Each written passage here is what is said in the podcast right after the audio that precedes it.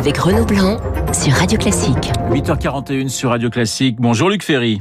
Bonjour Renaud. Dans une chronique dans le, Figaro il y a quelques jours, vous, vous parliez dans avec cette crise des vautours. Qui sont, mais qui sont donc ces vautours, Luc? Vous savez, en allemand, on dit Schadenfreude. Ça veut dire les gens qui se réjouissent du malheur. C'est-à-dire qui font semblant d'être désolés de ce qui se passe, mais qui, en vérité, sont ravis parce qu'ils pensent que ça leur donne raison. Et donc, je pense en particulier à ces écologistes qui s'appellent les effondristes et qui sont enchantés de la crise, euh, malgré les morts, malgré les désastres, qu'ils ne nient pas, évidemment. Mais néanmoins, ils sont enchantés de la crise. Pourquoi? Pour une raison assez évidente, c'est que elle nous conduit vers la décroissance et que leur, leur gris-gris, si je puis dire, leur, leur, leur, leur, mot, euh, leur mot d'ordre, c'est aller vers la décroissance. Et donc, en effet, on a, on est dans une situation où le ciel est pur, où la planète va mieux, et donc euh, la crise est une aubaine pour les, pour la planète, disent-ils. Voilà. Donc c'est, c'est ça que j'appelle la, la joie mauvaise, si vous voulez, la joie prise au malheur. Et puis il y, en a d'autres. Il y a aussi les nationalistes et les souverainistes qui se réjouissent et disent voilà, il y a un mort, c'est l'Europe, la mondialisation est fichue, la mondialisation libérale va, s'effondrer, etc. Bon, voilà. Donc il y a un certain nombre de gens qui sont convaincus que la crise leur donne raison et, malgré euh, euh, les malheurs qui s'abattent sur les peuples, ils sont ravis de cette situation parce que ils pensent que ce sera l'occasion d'un sursaut. Voilà. Je, le dis d'ailleurs sans grande ironie parce que d'une certaine manière je comprends leur position, même si je la combats et je la critique. Alors beaucoup de tables hein, sur la, la fin d'une époque, une remise en cause de notre façon de vivre et d'organiser euh, la société. François Bayrou ce matin dans, dans le Figaro euh, dit de cet énorme bouleversement doit sortir un nouveau monde. Mais, mais vous, vous n'y croyez pas trop, Luc Ah mais pas un millième de seconde, non. Bien sûr, il y aura des ajustements sur le système de santé. Bien sûr qu'on va essayer de prévoir. Bien sûr qu'il y aura quelques relocalisations parce qu'on dira bon, il faut quand même qu'on ait une certaine autonomie.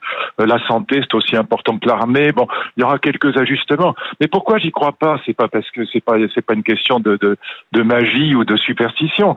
C'est pour une raison qui est absolument évidente, qui crève les yeux. C'est que des États endettés sont toujours des États faibles. Qu'est-ce qu'on va avoir, euh, cher Renaud? Moi, la, prédiction que je fais, elle, est argumentée, elle est, elle est rationnelle. C'est qu'on va avoir une très forte demande d'État-providence et de protection, notamment en matière de santé. On va avoir une demande de la part des écologistes de relocalisation mais on aura un, État dont la dette euh, aura augmenté probablement de 10%. Et quand un État est endetté, il n'a pas les moyens d'agir autrement que par le verbe.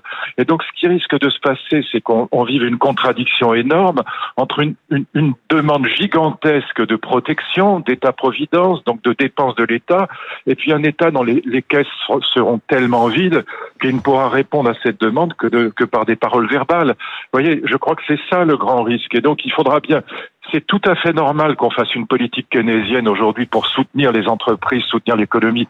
C'est absolument légitime, c'est absolument inévitable, mais il faudra bien repasser un jour ou l'autre de Schumpeter à Keynes, de Keynes à Schumpeter, pardon pour le lapsus. Il faudra recommencer, malgré tout, à assainir plus ou moins les finances de l'État. On ne pourra pas continuer des politiques d'endettement et de déficit public éternellement. Donc euh, l'Europe, on dit, elle fait rien. Si elle a supprimé euh, le pacte de, de stabilité, elle a suspendu le pacte de stabilité et de croissance, et puis la Banque européenne euh, euh, soutient euh, l'économie à fond la caisse. Très bien, ils ont tout à fait raison de faire ça, donc on ne peut pas dire que l'Europe n'ait rien fait, c'est pas vrai.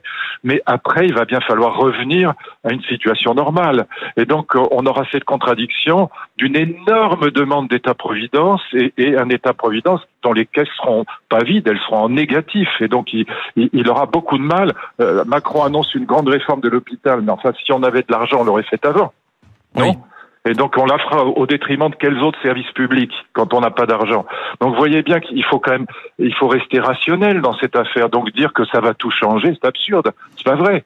Et donc euh, on, on, va, on va, on va ajuster un certain nombre de choses, notamment sur la politique de santé, mais sinon on sera bien obligé de revenir à une politique, euh, une politique euh, rationnelle. Alors question à, à l'ancien ministre de l'Éducation nationale, le confinement change la donne. Il oblige d'ailleurs les parents à faire travailler les enfants. Est-ce que euh, finalement les, parents euh, sont en train de se rendre compte du travail euh, que c'est d'enseigner à l'école, au collège et au lycée?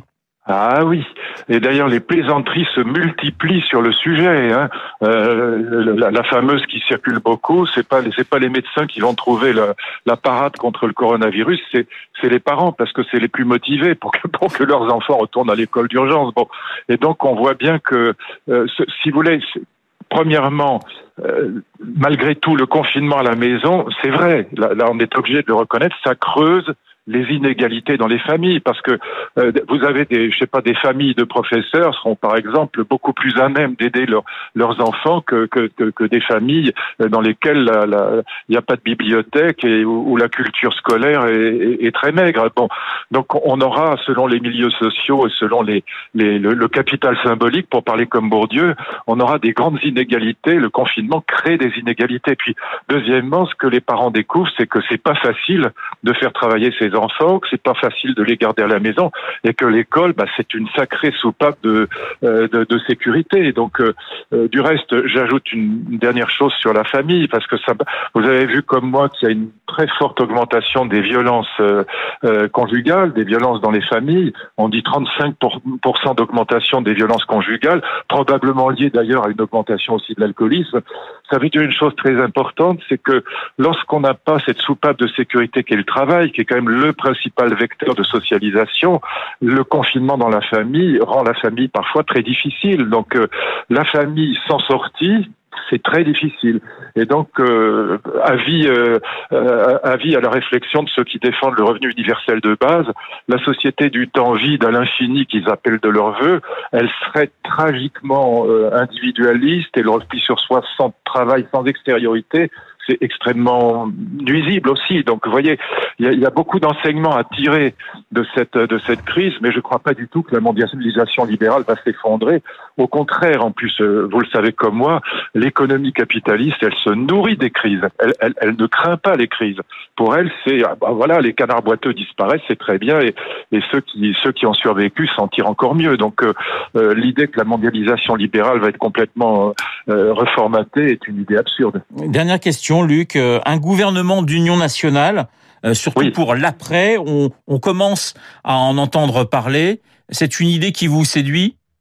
Ça m'a toujours séduit, mais simplement, ne confondons pas l'union nationale et le débauchement, si je puis dire, ou le débauchage euh, de gens de droite et de gens de gauche. Hein. Le gouvernement actuel, il y a des gens, de droite et des gens de gauche, mais c'est pas un gouvernement d'union nationale parce que les quatre partis politiques essentiels sont dehors. Le, les socialistes, les républicains, le Front National et la France Insoumise ne sont pas dans ce gouvernement officiellement. Si vous voulez, on a débauché des gens de droite et de gauche, mais les quatre partis restent dehors. Donc un vrai gouvernement d'union nationale, euh, le centre en est incapable parce qu'il faut que ce soit la droite qui appelle la gauche ou la gauche qui appelle la droite. D'ailleurs, j'observe que la principale leçon de ces, pseudo-municipales qu'il faudra bien refaire parce que la, euh, la crise a complètement faussé la donne. Mais enfin, malgré tout, la principale leçon des municipales, quand on regarde de près, c'est le retour de l'opposition droite-gauche. Regardez à Paris, hein, mais pas seulement à Paris. C'est un formidable retour de l'opposition droite-gauche sans opposition de droite-gauche, il n'y a pas de gouvernement d'union nationale possible. Le centre ne peut pas le faire. Et donc, euh, oui, bien sûr, moi j'appelle de mes voeux euh, depuis toujours euh, un gouvernement d'union nationale en période de crise. Je pense que c'est absolument indispensable. Et je pense que sur une période courte, disons de deux ans, c'est tout à fait faisable. Merci beaucoup, Luc. On vous retrouve hein, aussi toujours pour vos cours de philo tous les jours à 16 heures. Voilà, on, on peut pas te casser n'importe quand, mais moi je, je, mets un poste tous les jours à, à 3 heures euh, sur Instagram. 15 heures, alors, oui. Voilà, parce que je peux pas faire mon cours au théâtre des Mathurins, tout ça est fini. Donc mes, mes, mes grands étudiants m'ont demandé de continuer, donc je fais un petit cours d'une dizaine de minutes tous les jours sur une une grande idée philosophique. Voilà, ça me prend du temps, mais j'adore ça. Merci beaucoup, Luc Ferry. Merci on vous à vous, Renaud. Merci, on vous retrouvera euh, lundi. Bientôt. À bientôt, effectivement. 8h50 sur Radio Classique. Tout de suite, Guillaume Durand. Renaud Blanc sur Radio Classique. Bonjour Guillaume. Euh, bonjour Renaud, bonjour à tous. Que retenez-vous des, des propos de, de Luc Ferry qui vient de s'exprimer juste avant vous?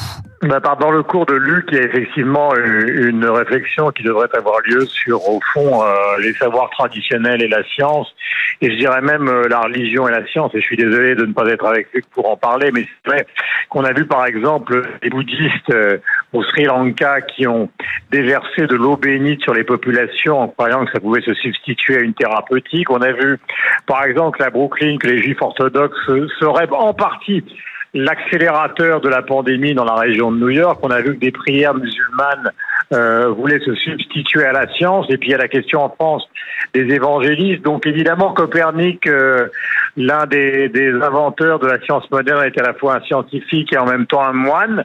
Mais dans la perspective qu'on va tous connaître, c'est-à-dire les fêtes religieuses de Pâques, de Pessah ou le Ramadan, il faut vraiment espérer que le comportement des populations tiendra beaucoup plus compte de la science et euh, des consignes euh, gouvernementales que de, de sagesse ou de croyance qui, s'il ne faut pas les remettre en question, peuvent apparaître par certains moments euh, extrêmement dangereux. Enfin, la science et, et, et, la religion, ça a toujours été euh, très compliqué. Euh, Guillaume, vous avez lu, je crois, avec beaucoup d'intérêt, un article du professeur Sicard, un grand médecin, euh, sur la crise du, du, coronavirus, et il dit que plutôt que de s'intéresser à, à l'après, il aurait mieux fallu s'intéresser à, à l'avant, notamment en, en matière alimentaire. Alors oui, euh, Sicard a été, euh, avant d'être précis, euh, le patron du comité d'éthique. Euh, sa réflexion se nourrit de très nombreux voyages en Asie. L'Asie nous aide considérablement avec l'arrivée des masques euh, ces dernières heures. Mais sa réflexion est intéressante parce qu'il considère qu'on ne peut pas aujourd'hui faire l'impasse sur l'origine de ce qui s'est passé, euh, au-delà des réflexions sur ce que pourrait être notre avenir, euh, qu'évoquait Luc il y a quelques instants. Et il parle évidemment euh, des marchés euh, ouverts qu'on trouve en Chine, où se mélangent les animaux morts et les animaux vivants, de cette mode qui vient de l'Asie, peut-être de la Chine, mais d'autres pays la street food, il y a maintenant de plus en plus d'émissions qui mettent en valeur euh, ce type de cuisine qui par ailleurs est souvent euh, non seulement extrêmement goûteuse, mais partagée par les Occidentaux dans des restaurants en Occident ou dans des pratiques comme les hot dogs aux États-Unis ou le jambon beurre parfois dans les bars en France. Simplement, le, le, la réflexion de Sicard, c'est ce qui se passe en Chine, est au-delà de toute euh, norme hygiénique. Oui. C'est-à-dire qu'à un moment, les Chinois ont contenu euh, et avec euh, euh, bonheur pour eux évidemment cette épidémie, mais la question centrale des épidémies devra leur être posée à un moment pour que ces marchés ferment. Oui. Mais mais euh, c'est une vraie question, sauf qu'elle va être très très compliquée à mettre en place, surtout que vous le rappeliez, on n'a pas vraiment la main là-dessus. Alors pas la main là-dessus. Il parle d'un institut d'un Pasteur qui est donc au Laos et qui s'est beaucoup intéressé à un département de l'Institut Pasteur à ces questions-là justement en Asie du Sud-Est, en déplorant que cet institut ne soit plus suffisamment soutenu, bien évidemment, euh, par l'État français, mais c'est avec euh, beaucoup d'émotion qui, qui tient à ses propos, tout en tenant compte évidemment de l'aide qui nous est apportée par l'Asie actuellement. Guillaume, euh, on a parlé d'unité nationale avec Luc Ferry, j'en ai parlé également avec Valérie Pécresse, un gouvernement d'union nationale. Ça vous semble possible vu vu vu le j'allais dire les caractéristiques euh, des Français ou, c'est une pour vous c'est une douce utopie? Bah, pour la situation est favorable parce qu'il faut gérer la crise, comme le disait Valérie Pécresse, et ce que disait Luc aussi est important. On a entendu euh, Madame Le Pen, la présidente du Rassemblement national, qui a exprimé très fortement ces dernières heures son refus de toute forme d'unité, puisque euh, son objectif, c'est justement de faire le procès du gouvernement dans la préparation de la crise. Donc, à la fois, c'est une, c'est une qui pourrait être le meilleur moyen de sortir de la crise, mais elle n'est pas totalement euh, irréalisable pour l'instant, en tout cas avec les acteurs tels qu'ils sont l'État. Et puis, je voudrais ajouter qu'il y a quelque chose qui n'est pas réglé maintenant depuis plusieurs jours, qui est quand même la bataille entre les médecins. Oui. Cette bataille entre les médecins n'est pas terminée, c'est une certaine forme d'union nationale. Euh, on présente le professeur Raoult euh, ces derniers temps comme une sorte de médecin populiste, un druide. Il a donné dans le monde d'hier un, un, très grand article qui n'avait aucun rapport avec le populisme, déplorant que dans le conseil médical qui entoure le gouvernement, il y ait plus de méthodologistes euh, que de véritables médecins. Et tant qu'on n'aura pas tranché, puisque visiblement le gouvernement s'appuie sur ce conseil et s'appuie sur les réflexions, car des coups de fil ont été passés à de très nombreuses reprises par le président de la République au professeur Raoult, tant qu'il n'y aura pas d'union des médecins euh, autour de cette crise, ce sera extrêmement compliqué. Car à mon avis, euh, tout à l'heure on parlait de la personnalité attachante de Devedjian et c'est vrai que il faut faire attention à ne pas sombrer dans le poujadisme à l'égard des politiques. On se souvient par exemple de ce qui s'était passé lors de la tuerie de Nanterre le 27 mars 2002 où tout un conseil municipal avait été massacré. Euh, il faut vraiment euh, rappeler que les politiques sont fondamentaux dans l'espace d'une démocratie, mais le risque qu'ils prennent aujourd'hui, c'est que s'il n'y a pas d'union du côté des médecins, et si les familles font ce qu'on appelle aux États-Unis des class actions, c'est-à-dire les familles de victimes, beaucoup plus que les commissions d'enquête parlementaires, commencent à se pourvoir en justice pour réclamer à l'État euh, l'explication de ces manques, alors là, la classe politique peut être euh, totalement décimée, car évidemment, euh, l'émotion dans le pays sera considérable. Je prends un seul exemple qui a été... Et on en terminera. voilà, qui a été cité tout à l'heure par David, c'est cette jeune fille de 16 ans qui, qui vous savez, malheureusement nous a quittés. Elle a été testée deux fois négative et l'on sait que, par exemple, le fameux écouvillon de, 18 cm, il n'y en a pas un seul qui soit produit en France. Merci beaucoup, Guillaume, euh, pour euh, votre intervention dans l'esprit. On retrouvera d'ailleurs tous les jours hein, cette semaine avant. C'est une bonne idée. Je vous embrasse tous une excellente ceux qui idée. nous depuis maintenant euh, des années. Bonne journée. Merci beaucoup, Guillaume. 8h57 sur Radio Classique. tout de suite, Béatrice Mouedine. Renaud Blanc sur Radio Classique. Bonjour Béatrice. Bonjour Renaud. Vous êtes le responsable éditorial du site de Radio Classique. Vous venez de publier deux articles concernant eh bien, des disparitions dans le monde de la musique classique. Eh oui, le week-end a été malheureusement marqué par la disparition d'abord d'André Larquier, ancien président de l'Opéra de Paris. Euh, c'est à lui qu'on devait la nomination de Rudolf Nureyev à la tête du ballet de l'Opéra de Paris. Il avait aussi présidé les conseils d'administration de la Cité de la musique et du théâtre du Châtelet. Vous pouvez découvrir son parcours qui fut très riche sur radioclassique.fr. Et puis autre disparition, celle d'un compositeur polonais, sans doute l'un des plus innovants de ces dernières années, Christophe Penderecki. Il avait même inspiré le réalisateur hum, américain Martin Scorsese pour la musique de son film Shutter Island. Et puis je voulais vous signaler un article du site de Radio Classique qui a très très bien marché ce week-end. Il a fait plusieurs dizaines de milliers de visites, euh, plus de 40 000. C'est l'article sur l'interview d'Hubert Védrine que Renaud vous avez reçu vendredi. Euh, visiblement, ses déclarations sur la CIA qui avait prédit un scénario similaire au coronavirus euh, ont beaucoup intrigué nos lecteurs et auditeurs. C'est sur www.radioclassique.fr. Merci beaucoup Béatrice. Béatrice la responsable éditoriale du site de Radio Classique. Dans un instant, la météo et l'essentiel de l'actualité avec Augustin Lefebvre.